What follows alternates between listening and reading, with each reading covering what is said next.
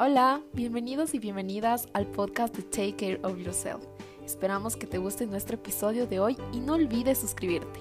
Bueno, comenzamos. Bienvenidos con todos a nuestra cita de hoy, 9 de la mañana en Ecuador y 4 de la tarde en España, como habíamos previsto para hablar sobre la dependencia emocional.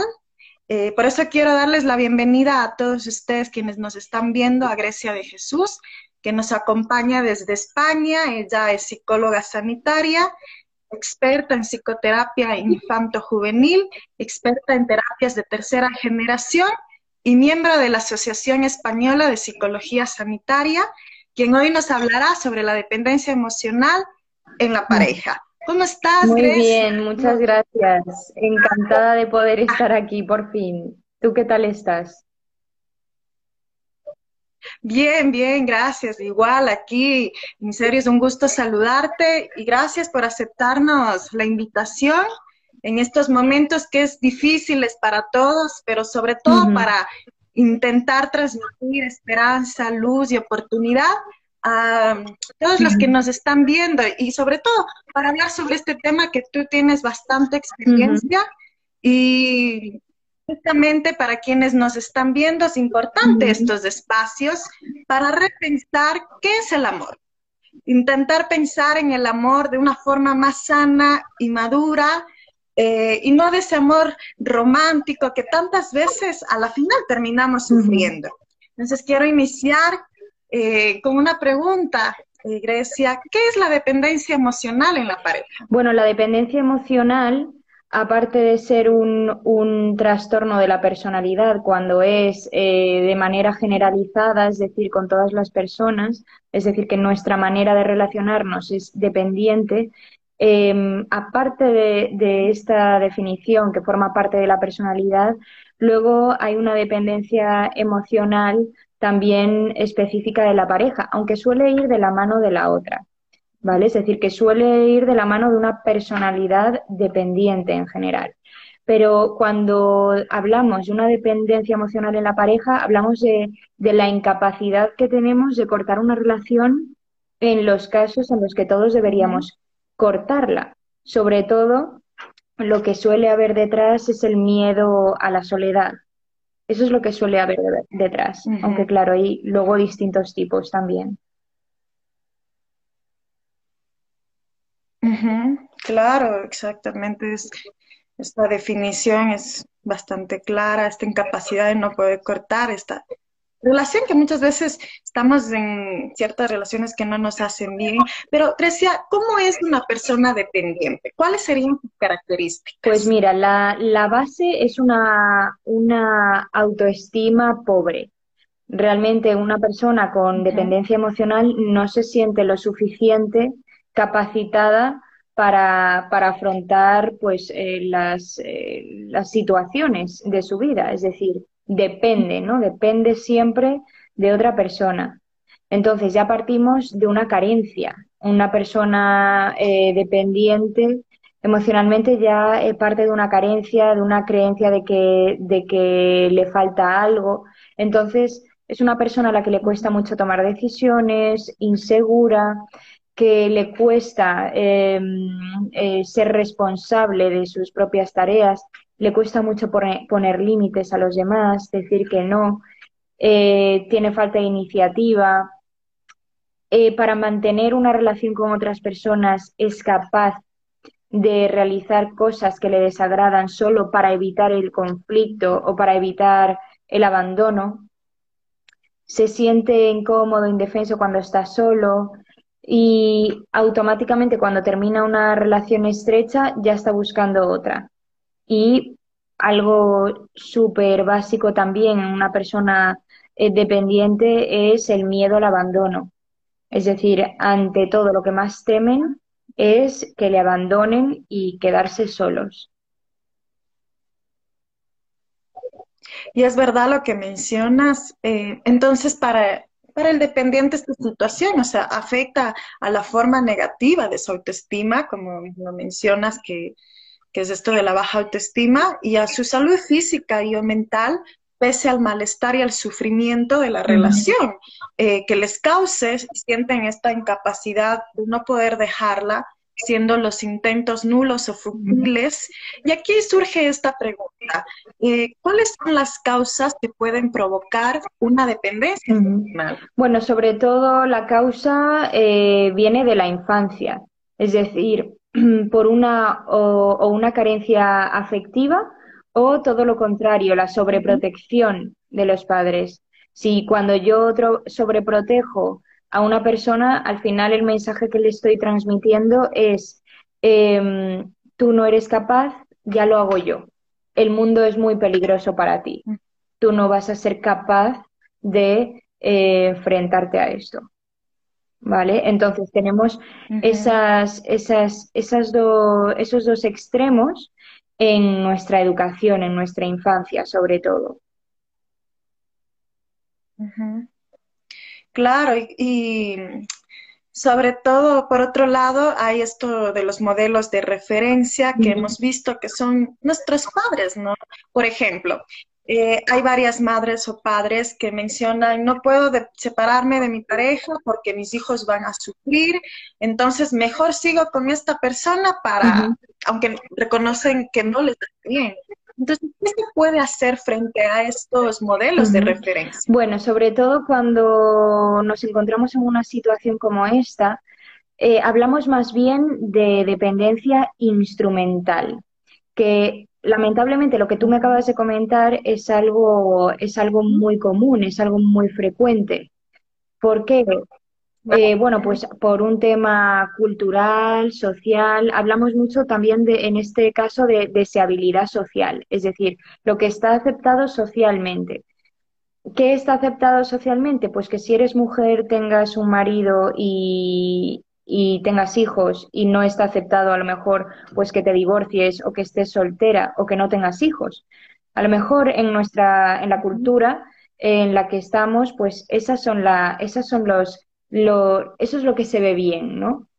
Entonces, la pareja pasa de ser em, pasa de ser eh, un fin a ser un medio, un medio para conseguir otra cosa. Ahí hablamos de dependencia instrumental una relación que se mantiene em, porque queremos conseguir otra cosa, ya sea estabilidad económica, ya sea la estabilidad de los hijos, que ahora hablaremos de eso también, porque realmente no conseguimos nada ahí, em, o, o cualquier otra cosa, es decir, cuando la relación en sí la mantenemos para conseguir otro objetivo que no es disfrutar de la relación, entonces va a ser siempre una relación tóxica porque ahí no hay transparencia.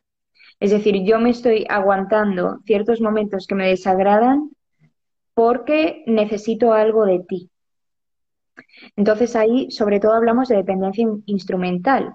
Pero em, lo que dices tú, cuando una persona habla de que quiere mantenerse en pareja y seguir en pareja porque em, no quiere hacerle daño a sus hijos, Realmente, así a simple vista, de manera superficial, hablaríamos de dependencia instrumental, es decir, quiero a mi marido para obtener la estabilidad de mis hijos. Pero en otras ocasiones hablamos de, em, o sea, si profundizamos un poquito más ahí en ese caso, hablaríamos de dependencia emocional, porque a veces lo que ocurre es que tú no quieres estar sola y eh, te inventas de alguna manera esa excusa para seguir en la pareja. Pero lo que ocurre ahí es que no quieres estar sola, o sea, dependes de otra persona, en este caso, pues el que te ha tocado de marido. Y digo que te ha tocado porque normalmente cuando tenemos dependencia emocional nos toca, no elegimos. Entonces, eh, muchas veces el tema de los hijos es una excusa y eh, le hacemos un flaco favor a nuestros hijos porque es muchísimo más saludable que nuestros hijos vean que ante una relación tóxica eh, sus padres deciden de manera amistosa eh, separarse a modo de buscar una solución, eso es mucho más saludable que ser un hijo que vive en un ambiente hostil, lleno de problemas, de discusiones, etcétera, etcétera.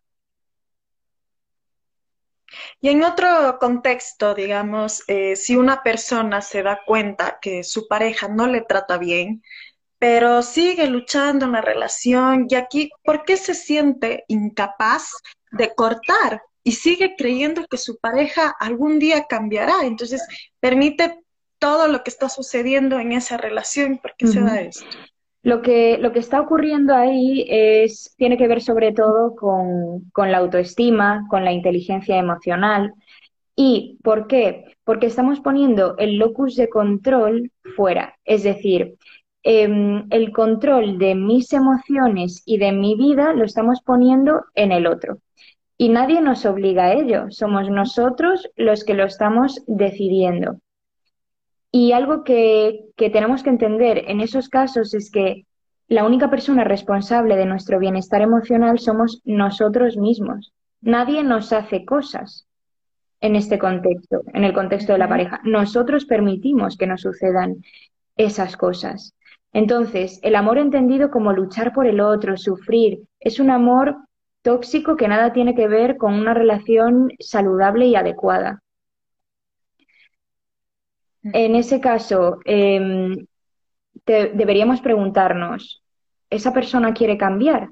Porque por supuesto que dentro de una pareja, dentro de una pareja mm, puede haber cosas que nos gusten y puede haber cosas que no nos gusten del otro. Y es cuestión de hablarlo. Oye, cuando haces esto, me duele, me gustaría que hicieras esto otro.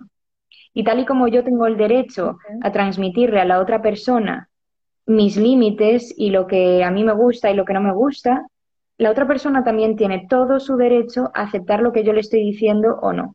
Es decir, hacerme caso y cambiar eso o no. Entonces, eso es lo primero. Yo no puedo esperar un cambio de alguien si esa persona no quiere cambiar. Y luego, es decir, tiene que haber dos cosas. Primero, que la otra persona quiera cambiar y segundo, que esté haciendo algo por cambiar. Claro.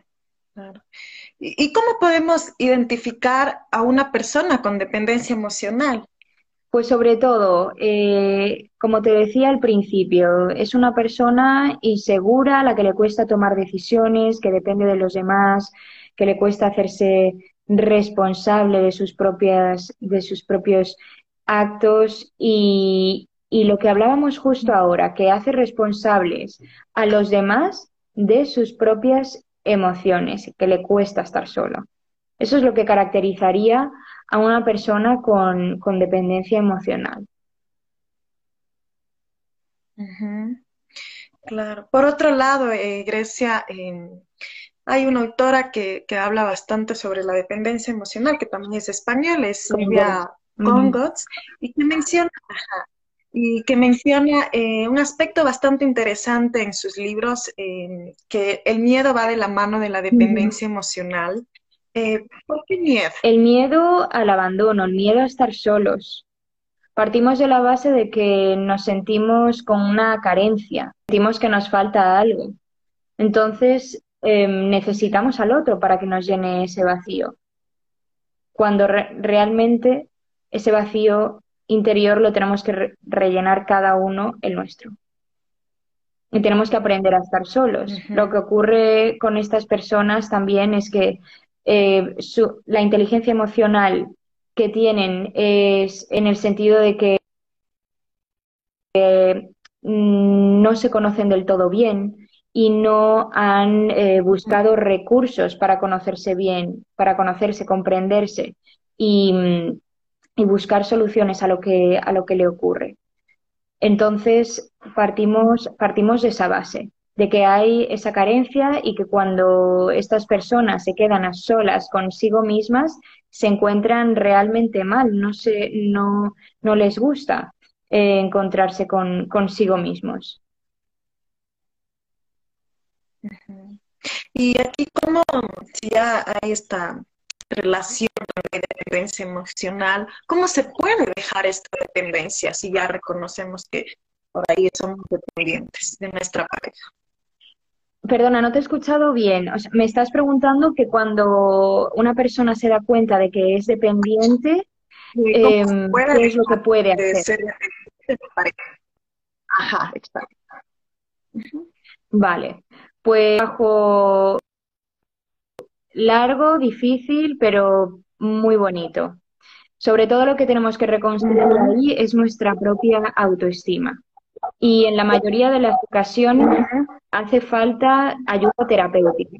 De hecho, algo que es muy común es em, que nos encontremos en una relación de que todos los de alrededor, es decir, nuestros amigos y familiares, se den cuenta de que es una relación de dependencia que no va a ningún sitio y nos presionen para dejar la relación.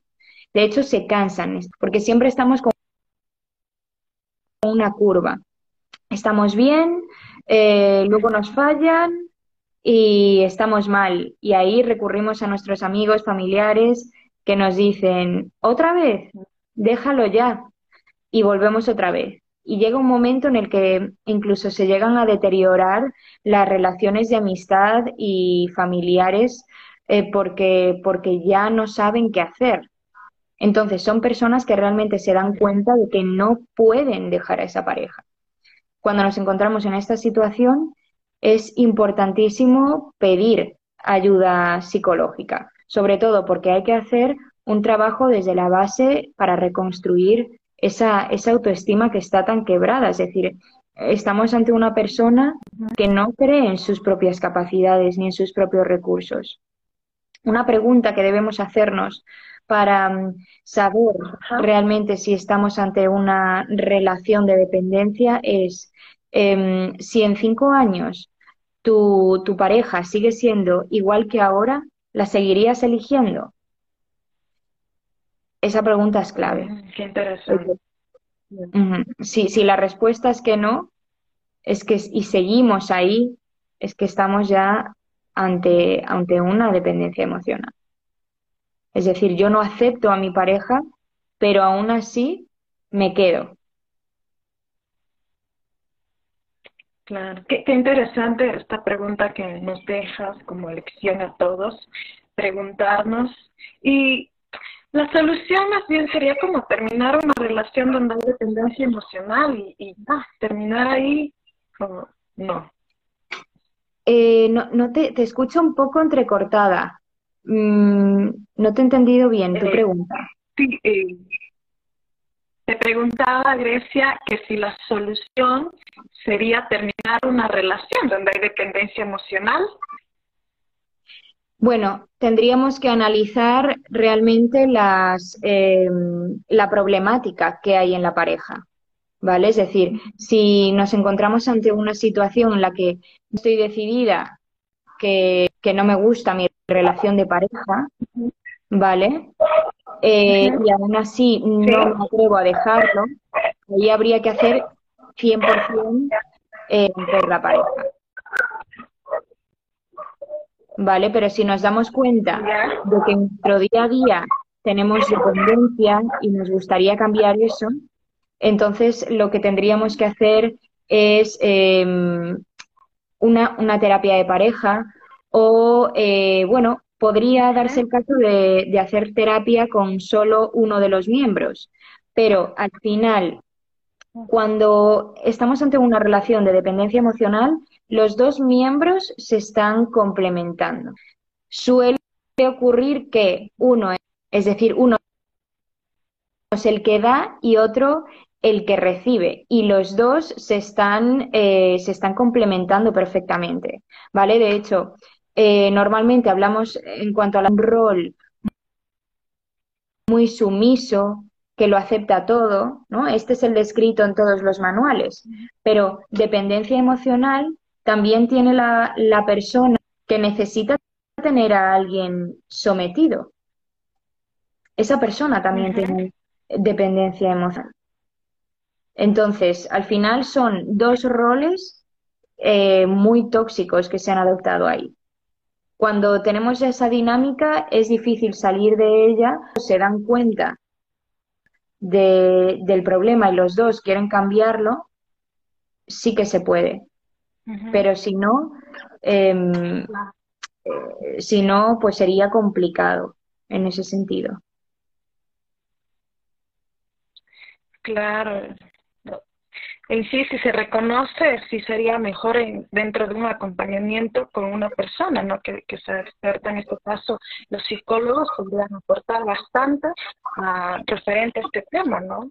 Y para concluir, eh, algunos de nuestros seguidores nos plantearon, nos plantearon preguntas, entre ellas, eh, ¿cómo eh, podemos ser independientes emocionales dentro de una relación de pareja y cómo tener una relación sana. Vale. Sí, porque muchas veces hablamos de lo que no se debe y, muy pocas veces hablamos de lo que sí se debe, ¿no?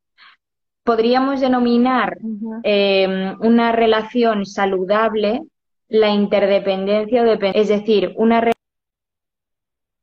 relación que se basa en el equilibrio entre la intimidad y la autonomía ¿vale? Es decir, que hay un equilibrio entre los dos conceptos y, las dos personas se sienten en calma dentro de la relación, se sienten relajados, no están con miedo a que les dejen o no están con miedo a que la relación pueda terminar en algún momento porque dudan de sí mismos, etcétera, etcétera. ¿Vale? Es decir, eh, son personas que saben pedir y saben dar en esa relación de interdependencia. ¿Vale? Eso sería lo, adecuado y tener en mente una relación de pareja es eh, crecer, es construir y debemos olvidarnos de ese amor romántico de las películas, de que hay que sufrir por el otro, hay que luchar por el otro, porque nada tiene que ver con eso, ¿no? Es decir, em, si pudiéramos eh, ponerle un nombre a una relación saludable relacionada con, este, con, con todo lo que estamos hablando de la dependencia, hablaríamos de interdependencia o dependencia horizontal, ¿vale? Y luego también tenemos em, otro término que es la contradependencia, que es el miedo de tener pareja, el miedo al compromiso, la incapacidad de confiar, temen a las relaciones, es decir, que ahí también tenemos otro, otro extremo, ¿no? Otro extremo a la dependencia emocional. Lo centrado sería como, como mencionaba, la interdependencia o, dependencia horizontal. Pero para llegar a ello es necesario un trabajo individual, un trabajo individual en el que mm, cada uno nos sintamos saludables eh, con nosotros mismos y con una autoestima adecuada. Eso es lo básico. Y encontrarnos a una persona que, que esté en la misma situación. Si nos encontramos con una persona que mm, eh, a lo mejor que, que sí tiene mm, dependencia emocional, pues eh, la única manera de, de, mm, de, que esa relación vaya adelante es adaptarnos. Y no va a ser, y no va a ser un rol adecuado ni saludable. Entonces, los, los dos miembros de la pareja debes, deben estar sanados en ese sentido, deben gozar de una autoestima saludable. Exacto, y esto es importante, ¿no? Sobre todo el trabajo individual, como tú lo mencionas, y reconocer esto, ¿no? A veces estamos como muy cerrados a que ya, bueno, me voy a meter en una relación y toda la cosa, pero también hay que hacer esta valoración, esta relación interna, obviamente después con el reconocer y trabajar, de intentar tener una relación. ¿Te parece si damos paso a algunas preguntas que nos están mencionando eh, algunos seguidores? Tenemos aquí una pregunta. Dice, ¿cómo separarse de la pareja y que los hijos no sufran tanto esa separación? Hijos adultos y adolescentes. Bueno, pues me lo ponen fácil, porque cuando son adultos y adolescentes que ya pueden comprender un poco más, es, eh, es incluso más fácil. Como decíamos antes, mantener una relación de pareja por los hijos es hacerle un flaco favor a los hijos. Es decir, les estamos otorgando eh, toda la responsabilidad de nuestra relación, es decir, me quedo por ti y, y, de alguna manera ese, ese mensaje va a salir en el día a día, en, nuestras, en nuestras conductas, en nuestro comportamiento, en, nuestras, en nuestro diálogo y, y, es que además eh, la relación de pareja va a ser muy tóxica y le va a afectar directamente a los hijos.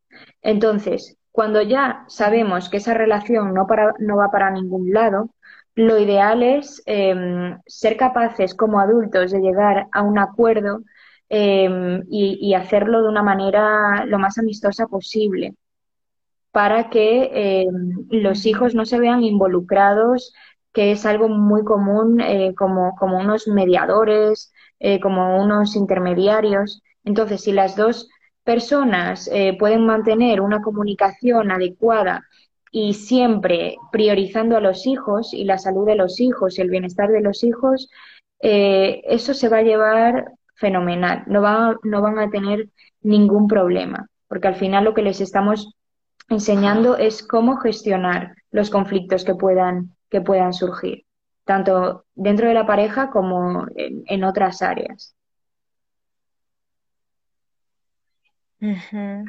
Aquí nos menciona otra persona, dice, a mí me pasó que me costó terminar una relación porque sabía que la otra persona iba a sufrir y no quería que pasara mal. No sé qué, algún comentario referente a esto, Grecia. Sí, es justo lo contrario que hablábamos antes. ¿Te acuerdas que mencionamos el locus de control? Eh, el locus de control externo, por ejemplo, cuando yo creo que los demás tienen que hacerse responsables de mis de mis emociones. Lo mismo le está ocurriendo a ella, pero al revés, ¿no? Es decir, eh, tiene un locus de control interno, cree que las cosas de fuera eh, las puede controlar ella. Y esto no es así, es decir, ella no se puede hacer responsable de las emociones del otro. Además, en estos casos, yo siempre pregunto, si la otra persona supiera Em, supiera que tú estás tomando esta decisión, ¿seguiría contigo? Normalmente la respuesta es que no. Normalmente me dicen, mira, ni de broma, eh, ni de broma mi pareja querría seguir conmigo si yo estoy con él por pena. Entonces, siempre hablamos de, mantener la transparencia en cualquier relación en la que haya eh, comunicación. Entonces, en ese sentido, em, pues tenemos que, aprender a gestionar esas, esas emociones también y, poder tomar una decisión adecuada y, al fin y al cabo justa para los dos. Exactamente. Aquí tenemos otra pregunta que viste.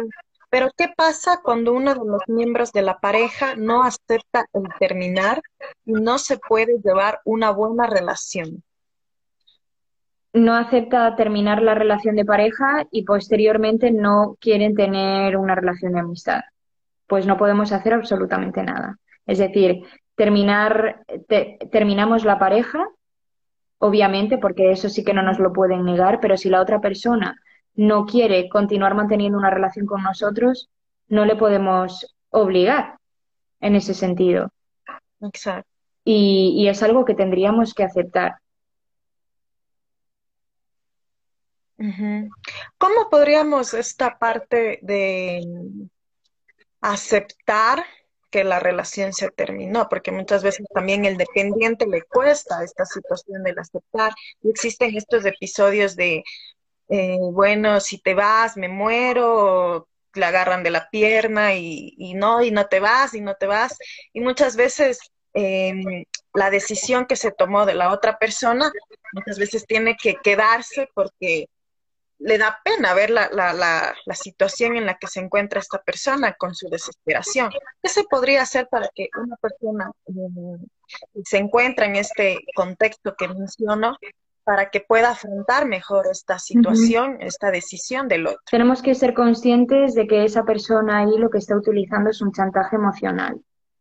¿De qué sirve quedarme yo en esa pareja? Es decir, ¿de qué me sirve acceder al chantaje emocional? De nada es, un flaco favor. Entonces, tenemos que ser muy, muy, muy, muy firmes con respecto a nuestros límites. Es decir, em, no, no, se puede, em, no podemos permanecer en una relación porque, eh, porque nos hagan chantaje emocional. Entonces, tenemos que ser muy firmes con respecto a eso y, por supuesto, que la persona lo va a superar lo va a superar de todas formas. Em, porque, ¿Por qué estoy tan segura de esto? porque la persona lo está utilizando, está utilizando esa herramienta del chantaje emocional para conseguir algo, ¿vale? Pero las amenazas, ese, ese tipo de cosas son una herramienta en el momento. Pero de todas formas, volvemos a lo de antes, es que yo no me puedo hacer responsable de las emociones ajenas. Y las personas tampoco me pueden hacer responsable de sus emociones. Entonces, no lo recomendable es no acceder nunca a esos límites, porque además es que hay otro mensaje aquí, le estamos transmitiendo a esas personas que, que tienen ese poder, que tienen el poder de eh, hacernos cambiar de opinión en ese sentido. O sea, que límites, límites muy claros aquí. Exacto, y esto es muy fundamental, ¿no? Y claro, partiendo desde el trabajo interno para poder también tomar sus límites independientes, ¿no? De cualquier contexto en el que se encuentre. Eh, bueno, dando por terminar este en vivo, eh, gracias Grecia por acompañarnos el día de hoy sobre todo eh, comentarnos información muy valiosa para nuestras vidas y sé que frente a esta situación que nos encontramos, existe todavía esta dependencia emocional y sí es importante trabajar independiente y eso es lo que quería mencionar para terminar. Gracias a todos igual por acompañarnos el día de hoy. Muchísimas gracias a ti y a todos por vernos y sí, como tú dices, es algo, se trata de algo muy frecuente, sobre todo Em, porque, porque normalmente tenemos en mente el, el objetivo, otros objetivos, ¿no? Es decir, queremos tener pareja para otro tipo de, otro tipo de cosas. Por ejemplo, para tener hijos, que esto es algo eh, muy normalizado, ¿no? De hecho, se dice, no, yo es que quiero encontrar pareja porque quiero tener hijos ya. y realmente no nos damos cuenta de que ahí estamos utilizando a alguien le estamos utilizando y esta relación pues nunca va, nunca va a salir bien. Entonces, eh, muchas veces es por eso o simplemente por lo que hablábamos de la deseabilidad social, de que me vean en pareja, em, a lo mejor pues porque a mi alrededor todo el mundo tiene pareja y yo me menosprecio por ello. Es decir, hay muchos factores que me pueden llevar a eh, tener una pareja como, como un medio y no como un fin. Y ahí siempre, siempre vamos a estar ante un tipo de dependencia que va a generar una relación tóxica. Claro, desde luego. Sobre todo entender, ¿no? Cuando las personas desean estar en una relación, primero ver como quieren. Si es una relación desde la necesidad, ya se empieza ahí un poco a ver este episodios de dependencia emocional, pero si es desde una, una relación que va a partir desde construir, entonces va a ser más fructífero también esta relación de los dos. Eh, sí, estoy, leyendo ese comentario, sí, ¿no? Justo ibas a, a decir tú lo mismo, ¿no? Em, que a veces la, ruptura se ve como un fracaso, efectivamente, y no lo es. Y no lo es. Entonces, esto, es algo a tener en cuenta. Muchas veces lo que ocurre cuando tenemos una, una baja autoestima es que cuando alguien decide romper la relación con nosotros, buscamos el, el, motivo en nosotros. ¿Qué, qué, qué fallo tendré yo? Eh, uy, a lo mejor si si aquel día hubiera cedido a esto que me pidió, o uy, si adelgazara dos kilitos más, y luego empieza con otra persona y nos comparamos también. No nos damos cuenta de que esto en absoluto depende de ese tipo de, factores. Y a no ser de que sea algo muy evidente, eh, normalmente no hay, no hay una, no hay culpa, sino que la relación entre esas dos personas, entre esas dos piezas de puzzle, no han encajado y ya está. Pero sí, muy interesante también ese comentario. Exacto, aquí también hay otro comentario que dice, perfecto, son problemas muy comunes que en la actualidad se ve muy frecuente. Súper frecuente, sí, súper frecuente. Por, por, esta, por este motivo, ¿no? Que a veces parece que socialmente se nos ha impuesto esa necesidad y, realmente nadie nos obliga a estar con alguien. Es decir, esto es siempre em, una elección. Entonces no vamos a elegir algo que nos hace sufrir. Esto no quiere decir que, por supuesto, que llegue tu príncipe azul y sea perfecto. Luego, eh, dentro de una relación, se van cambiando cosas, pero con inteligencia emocional. Es decir, si hay algo que a mí me hace daño, lo expreso y pido un cambio determinado. Y la otra persona me tiene que devolver si eh, está de acuerdo y, se compromete a cambiar y que va a hacer determinadas cosas para hacerlo, o me puede decir que es que no quiere cambiar eso, que o le acepto así o nada. Y es mi elección también. Entonces, con inteligencia emocional se pueden llegar, se resuelven conflictos. De hecho, una relación eh, de pareja saludable se basa en, en esto, ¿no? En, en la capacidad de, de, resolver conflictos que pueden surgir y que de hecho deben surgir. Si no surgen conflictos en una relación de dos, algo está ocurriendo. Normalmente, exacto, normalmente puede ser una dependencia emocional. No voy a generar conflicto a ver si me van a dejar, a ver si me van a abandonar. Entonces ahí, pues ya sabemos que hay ese, ese problema de base. Exacto, de, eh, de acuerdo con lo que tú mencionas, eh, siempre hay como en una relación conflictos, pero las partes eh, encuentran la forma de solucionar uh -huh. también estos conflictos y no se queda la relación en esos uh -huh. topes donde ahora ya descubrí el defecto que no me gusta del otro y armamos una escena donde realmente los, lo chiquito que es, armamos una escena muy grande. Entonces sí es importante aquí como tú mencionas la comunicación en uh -huh. la pareja, ¿no?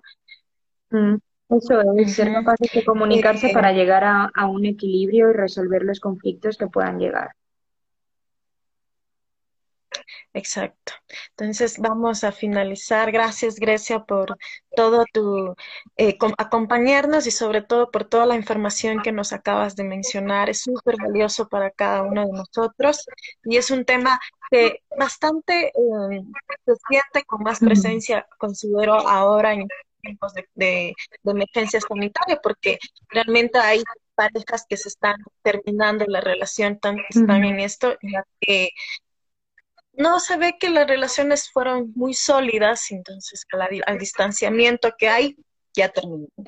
Esto provoca mucho, ajá, provoca mucho eh, cómo superar, porque como estamos en casa, ¿cómo supero si antes podía superar saliendo con mis amigos, en fin, y ahora estamos en otra situación. Uh -huh. Entonces, sí es importante estos espacios para poder aprender sobre todos estos temas que son bastante relevantes para nuestra uh -huh. vida. Gracias eh, otra vez y nada, pues también agradecerles a todos ustedes por acompañarnos el día de hoy. Gracias a todos eh, personas de Ecuador y de España. Uh -huh. Muchas gracias a ti y a los que nos están viendo. Muy buen día. Listo. Buen día. Hasta Igualmente.